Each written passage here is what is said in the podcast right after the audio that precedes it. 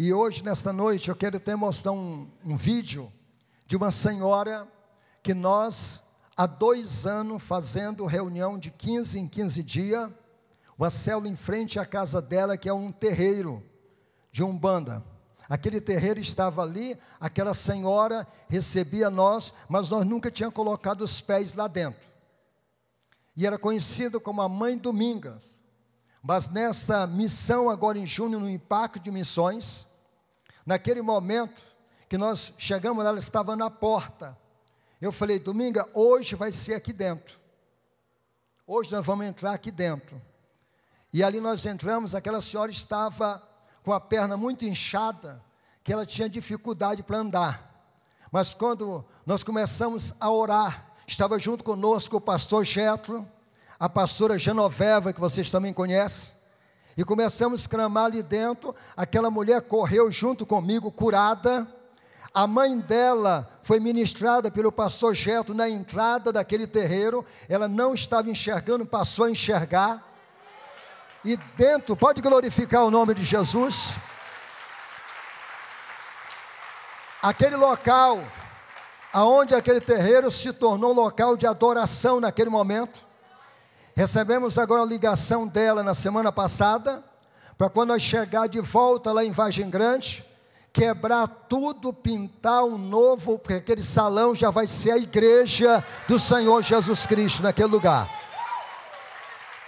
Nós vamos assistir esse vídeo no momento que eu estava lá dentro do terreiro. Ali a foto dela, lá do terreiro. Momento da oração. Aí ela correndo já, vibrando, curada.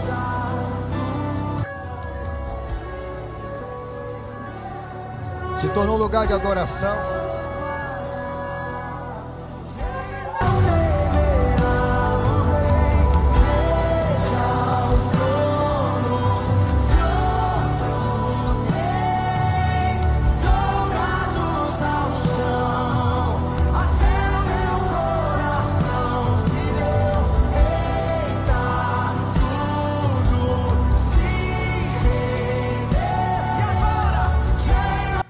Durante esses dois anos nós estávamos na casa dela, no ano passado, no aniversário dela, não tinha nada para comer.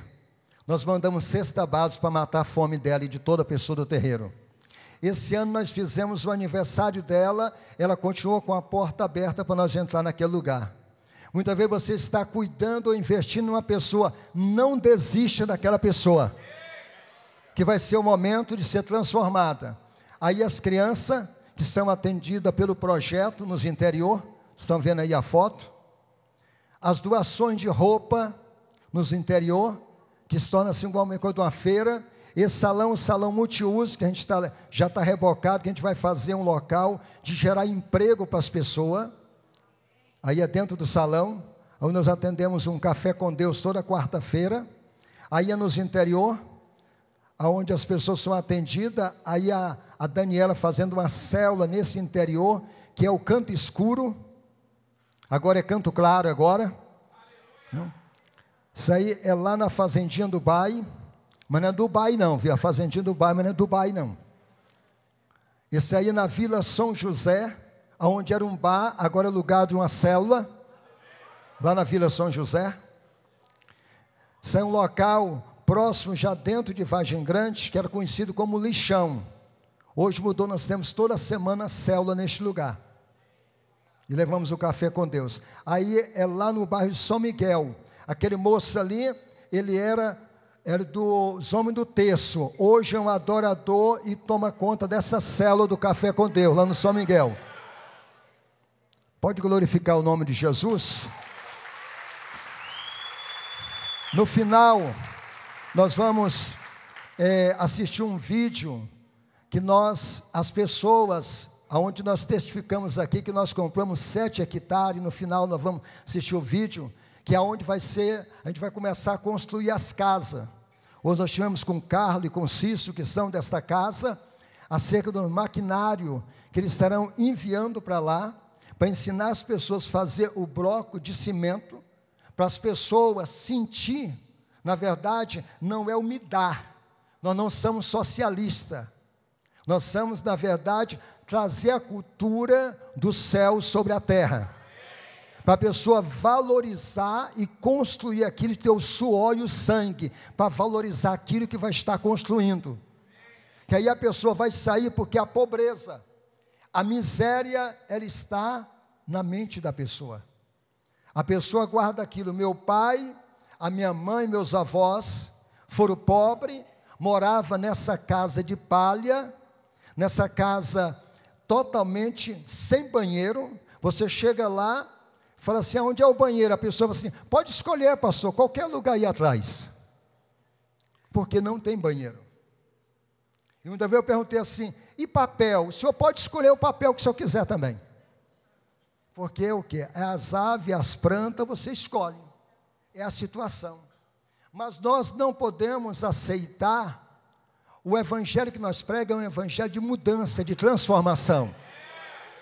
Nós não somos governo, nós não somos socialistas para dar para fazer uma massa de manobra, mas uma mudança. E nessa noite eu queria falar com vocês acerca da missão. A missão é ser uma frecha na mão de Deus. Muitas vezes que nós falamos de missão, nós pensamos assim: não, a missão é lá no Nordeste, a missão é na África, e a primeira missão é a nossa casa. E todos os dias, quando nós saímos daqui, aqui nós estamos servindo. Verdadeiramente nós somos igreja quando nós saímos daquela porta para fora. Aí nós somos igreja. Porque lá na nossa na empresa é aonde você trabalha, por onde você passa, que você é igreja que você manifesta a presença de Jesus na sua vida. Abra aí a sua Bíblia no livro de Salmo 127, versículo 4. Missão é ser uma frecha. E a frecha ela tem direção. E quando você entende esse propósito, tudo muda na sua vida. Salmo 127, o versículo 4 diz assim: Como a flechas nas mãos do guerreiro, assim são os filhos nascidos da juventude. Como é feliz o homem que tem a sua aljava cheia deles, não será humilhado quando enfrentar os seus inimigos no tribunal. A gente olhando, querido, que muitas vezes nós já usamos até esse versículo, como uma mensagem para jovem. E quando nós olhamos que Deus está falando, que nós somos como uma frecha na mão do guerreiro. Esse guerreiro, ele nunca perdeu uma batalha. E aí ele nos lança, porque nós temos que entender que essa frecha são cada um de nós que somos lançados. E é importante que quando esse guerreiro, esse que vai lançar flecha, ele traz próximo o coração para tirar. E tem um alvo. Deus, ele não erra o alvo. Nós fomos atraídos por ele, tocados por ele para ser essa flecha na mão do valente. Quando nós saímos e estamos aonde nós trabalhamos, nós somos o que? Chamado para tocar em pessoa, no coração, através de uma direção do próprio Deus. Mas eu preciso entender que essa frecha, Deus ele prepare e pule essa frecha. Abre aí a tua Bíblia no livro, de, no livro do profeta Isaías, capítulo 49, versículo 2. Olha o que Deus fala Isaías 49, 2. Ele fez da minha boca uma espada afiada, e na sombra das suas mãos ele me esconde, e ele me tornou uma frecha polida, e escondeu-me na sua aljava. Você sabe que um guerreiro, ele tinha aljava, e era de seis a sete flechas que ele colocava na aljava para ser atirado. E aqui o próprio Deus falando assim: olha, eu coloquei na boca de vocês palavra como uma espada. da nossa boca, o próprio Deus que coloca a palavra. Aí ele fala assim: Eu vou polir vocês, vocês serão polidos, vocês serão transformados, serão santificados para estar dentro da minha aljava. Quando Deus te tirou, transformou a sua vida, te levou para uma célula, mudou a tua casa, porque Ele poliu a tua casa, poliu você, para você ser atirado por Ele. Não é o homem, é o próprio Deus que coloca você dentro da aljava dele. Muitas vezes as pessoas assim, pastor, não entendo. Quando eu sinto vontade de visitar alguém, é o próprio Deus te atirando. Quando você está na tua empresa ou por onde você passa e você vê alguém, alguém, o próprio Espírito Santo toca para você conversar com aquela pessoa. E aquela pessoa começa a abrir o coração, porque você está sendo usado como a frecha para tocar naquela pessoa. Mas é importante saber, querido, que antes disso, Deus te poliu, Deus te preparou. Agora Ele quer que você use as frechas. Tem muitas pessoas que passaram o ano e pararam, e pararam de usar essa frecha. E quando nós paramos, querido, nós paramos muitas vezes até de multiplicar e não alcançar o alvo. A frecha, ela tem um alvo para ser atirada. E ela vai além do argueiro, daquele que lança. Deus, Ele quer que você chegue muito mais além do que você tem chegado. Abra aí a sua Bíblia, em 2 Reis, capítulo 13, versículo 17 até o versículo 19. Olha que Deus usa o profeta Eliseu na última mensagem, antes dele morrer. E ele lhe disse: Abre a janela que dá para o leste e atire. E o rei fez, e Eliseu declarou: esta frecha da vitória do Senhor, a frecha da vitória sobre a Síria. Você destruirá totalmente os arameus em Alfeg. Em seguida, Eliseu mandou o rei pegar as frechas e golpear o chão. E ele golpeou o chão três vezes e parou. Diga assim: ele golpeou três vezes e parou. E o homem de Deus ficou irado com ele e disse: Você deveria ter golpeado o chão cinco ou seis vezes. Assim iria derrotar os sírios e destruir completamente, mas agora você vencerá somente três vezes. Muitas pessoas, querido, que Deus mandou você abrir a janela e você lançou uma frecha quantas vitórias que você teve quando você foi lançado por Deus. Mas aí o tempo passou. Aí Deus leva para nós para outro nível. Falou assim: agora, pega as flechas que você tem e golpeia a terra. Faz uma declaração. Quando nós declaramos, querido, quando você dá aquela volta no quarteirão dizendo, essas pessoas vão ser salvas, Deus vai fazer a multiplicação da minha célula, você está golpeando a terra. Você está lançando palavra declarada. Muitas vezes você parou de andar no quarteirão, você parou de fazer caminhada profética, você parou de, de você parou não está mais acreditando na transformação das pessoas do teu bairro, não está mais acreditando em lançar frecha naquelas pessoas que trabalham com você. E quando Eliseu fala assim, golpeia a terra, o rei pega usa uma vez, duas vezes, três vezes, ele tinha seis a sete frechas no aljava. Ele tinha usado uma que lançou sobre a janela. Ele usou três, quatro. Ele tinha mais duas ou mais três na aljava dele. E Eliseu irado falou assim: Você poderia ter lançado todas as frechas. E se você lançasse todas as frechas, a tua vitória seria totalmente, você ia vencer o inimigo toda a vida. Agora você vai ter só três vitórias, e depois o inimigo vai levantar. Querido, é momento de nós continuar declarando. Não pare de golpear a terra. Não para de lançar palavra.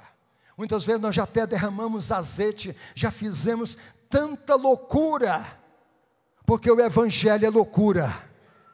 Mas muitas vezes o tempo foi passando e nós começamos a acomodar.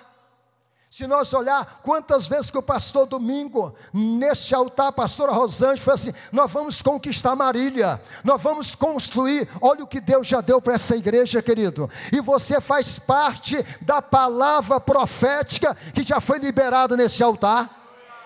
E nesta noite, São Frecha, você é uma frecha polida para golpear a terra, para não parar, para chegar além do que Deus quer fazer na sua vida. Mas para isso, querido, tem que ser lançado pelo Senhor. Só em você estar aqui nessa terça-feira, fala muito ao seu respeito quem é você. Só em você estar aqui. Por quê? O dia que você passou trabalhando, aonde você estava, e quando você sair daqui, saber que amanhã, quarta-feira ou quinta, a tua célula vai ser um lugar de cura é um lugar de envio, é um lugar de golpear a terra, é um lugar de declaração. Quando você declara algo, vai acontecer, porque a tua palavra foi colocada por Deus na tua boca. Quando eu entendo isso, querido, eu começo a compreender que a Bíblia nos fala que nós não vivemos pelaquilo que estamos vendo, mas é pelaquilo que nós estamos crendo. Se você crê, vai acontecer. No ano passado, quando nós falamos da construção, passou o final do ano, eu falei, Jesus, eu comecei a entrar em uma crise interior dentro de mim. Eu falei, qual é o evangelho que eu estou pregando? Se essas casas desse pessoal não mudar, se essas famílias não sair da pobreza, da miséria, continuar vivendo do mesmo jeito, o evangelho traz mudança quando nós somos como uma frecha na mão de Deus.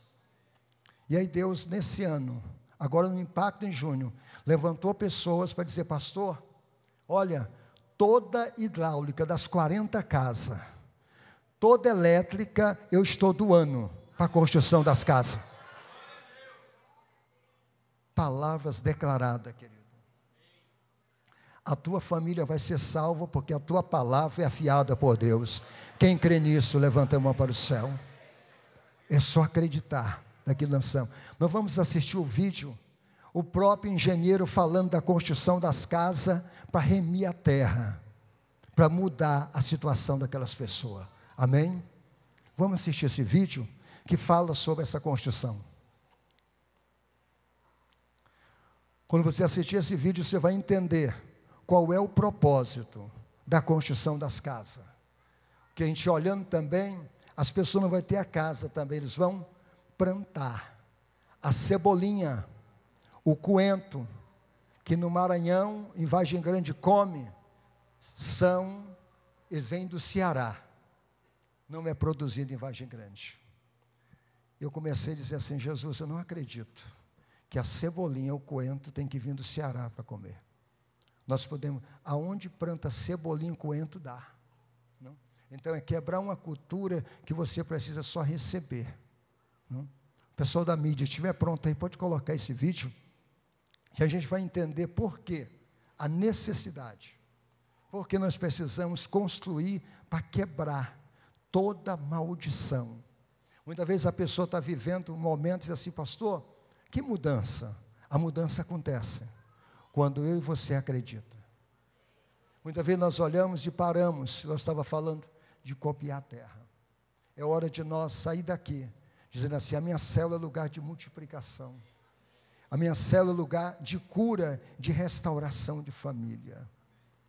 Uma das maiores provas que Deus tinha algo no Maranhão, quando o pastor Domingo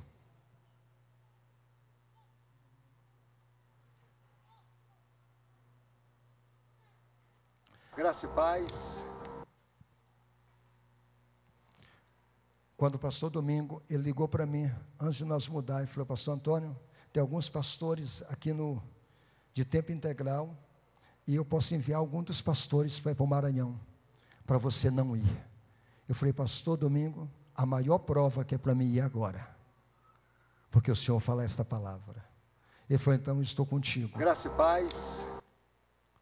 é, quando ele fez aquela doação do ônibus, aquele ônibus, igual eu já contei aqui, o Corolla, nós carregava 14 pessoas dentro do Corolla. Mas como carregar 14 pessoas dentro do Corolla? Era eu e mais dois na frente, seis no banco de trás e cinco crianças no porta-mala. 14 hum? pessoas no Corolla. Hum? Hoje o ônibus carrega a média de 140 pessoas dentro do ônibus. Hum?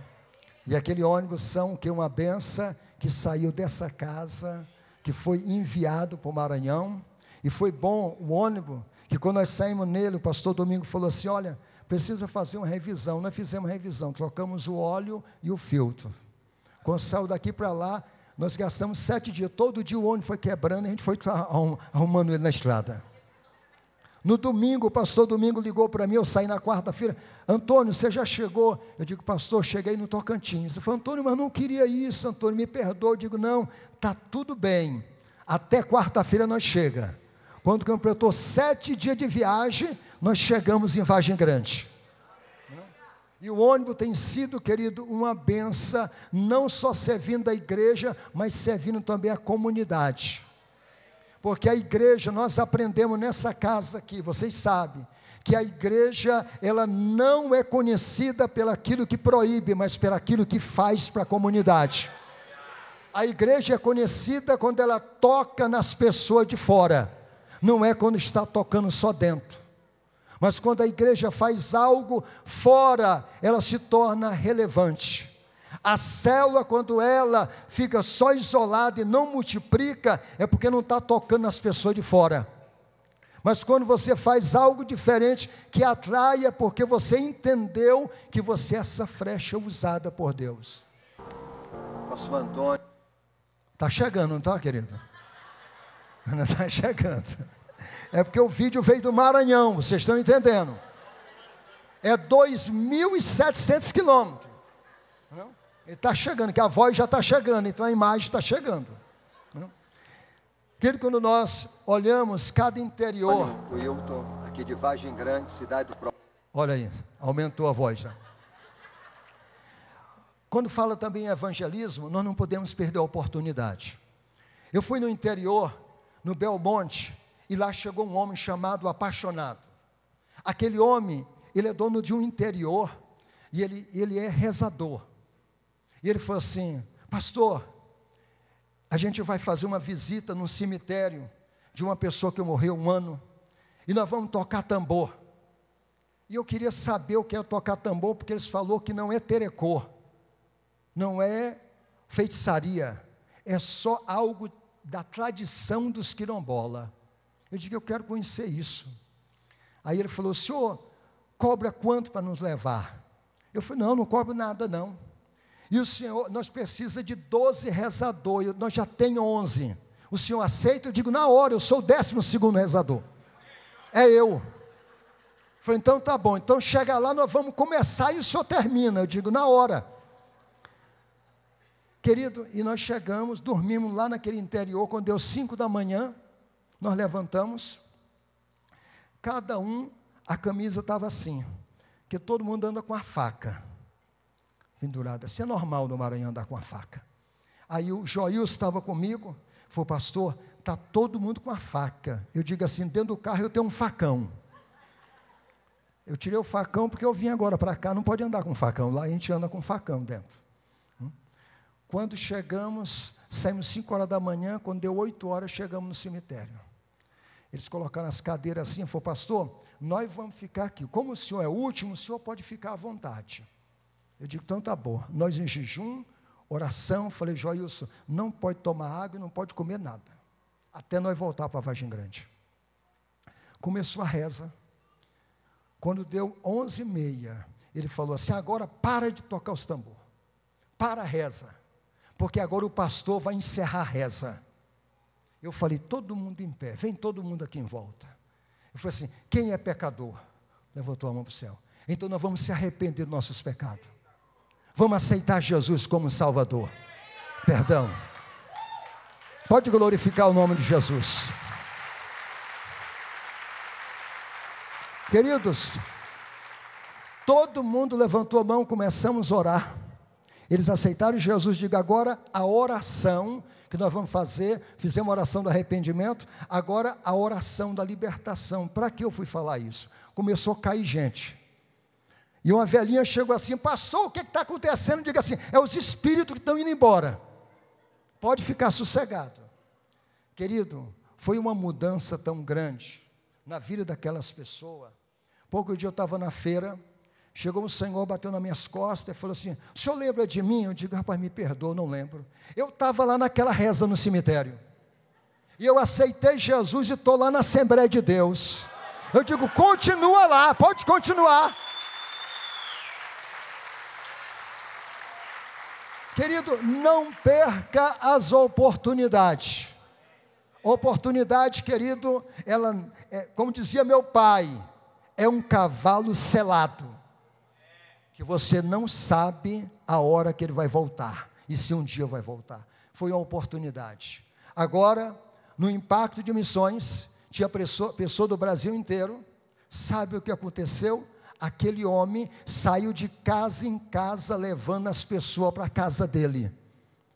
E levando pessoa doente para ser curada, hoje ele está já servindo ao Senhor conosco. Deus quebrou uma maldição, como quebrou na vida da dona Dominga, quando declarou que o nome dela era Maria. A mudança é numa declaração, querido. O que nós declaramos, seremos aquilo que nós falamos. Muitas vezes é nós mesmos que não estamos declarando, golpeando a terra. Aquele homem mudou, e todo aquele interior ouve a voz daquele homem e vem para a casa dele para ouvir a palavra. Se nós rejeitássemos de ser o décimo segundo rezador, nada daquele tinha acontecido. Nós tínhamos perdido a oportunidade. Na cidade hoje, a gente é conhecido como pastor de velório. Porque velório você não precisa ser convidado. Festa de casamento você tem que ser convidado, é feio ser bicudo. Mas lá em velório, quando você passa perto do cemitério, você é um velório, pode parar e falar assim: vocês aceitam uma reza? Quem é um católico que não aceita uma reza? É só mudar as palavras.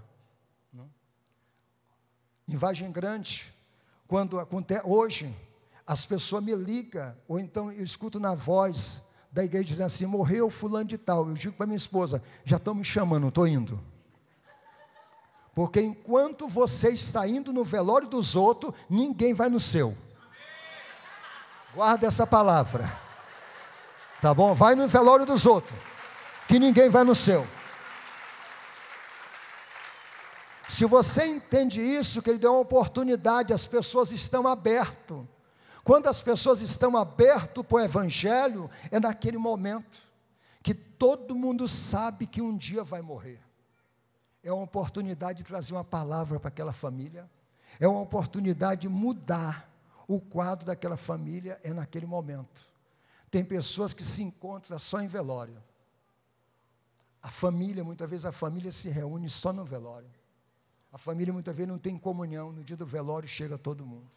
E é nesse momento, querido, que uma palavra muda tudo. Muitas vezes nós temos uma mente da religiosidade dizendo assim: ah, mas ali tem vela. Não, mas ali tem uma cruz. Querido, o velório, a importância do velório não é a pessoa que morreu. O importante é as pessoas que estão vivas.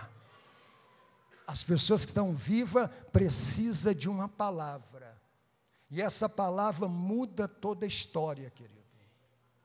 Pouco de um senhor, ele me perguntou assim: por que o senhor vai em todo velório? Eu falei assim: porque eu amo pessoa. Falei assim: senhor não está pensando em ser prefeito de Vargem Grande? Eu falei: não, porque eu vou ficar rebaixado. Rebaixado foi só meu Fluminense, já voltou para a Série A. Ele falou assim: mas como assim? Eu digo assim: ó, mesmo se fosse para ser governador, do estado do Maranhão não queria, porque eu sou embaixador do céu na terra. Nós somos embaixador. É muito mais do que governador. Quando você entende que você tem autoridade de ser um embaixador, tudo é diferente, querido. Muitas vezes nós que perdemos essa autoridade que Deus nos deu. Nós muitas vezes ficamos apegados em tantas coisas, esquece da autoridade que o Senhor nos capacitou. Amém? Não, acredito que o vídeo não chegou, ficou no meio do caminho. tá? Amém? Vamos fazer uma oração, fique em pé em nome do Senhor Jesus. Depois eu acredito que na rede social vai ser colocado para vocês acompanhar. Deus tem um propósito, querido. Eu quero só fazer uma oração com vocês. Quem uma frecha na mão do valente aí, levanta a mão para o céu. Quem essa frecha, levanta a mão bem alta para o céu. Pai, nós oramos, te damos graça, Senhor, por tudo aquilo, ó Deus, que essa igreja tem, ó Deus, sendo manifesta, manifesta sobre o Brasil, sobre o estado de São Paulo. Muito obrigado, ó Deus, por esse privilégio, por esse momento tão precioso, pela vida dos teus filhos, Senhor. Muito obrigado pela vida do pastor Domingos, pela vida de cada um dos teus filhos que estão neste lugar. Nós te louvamos, nós te damos graça, porque o Senhor é bom e as suas misericórdias dura para sempre. Amém. Deus o abençoe, bem forte para Jesus. Aguardamos vocês em Vagem Grande. Amém? Vocês estão lá conosco, você já faz parte da missão e do projeto Terra Nobre.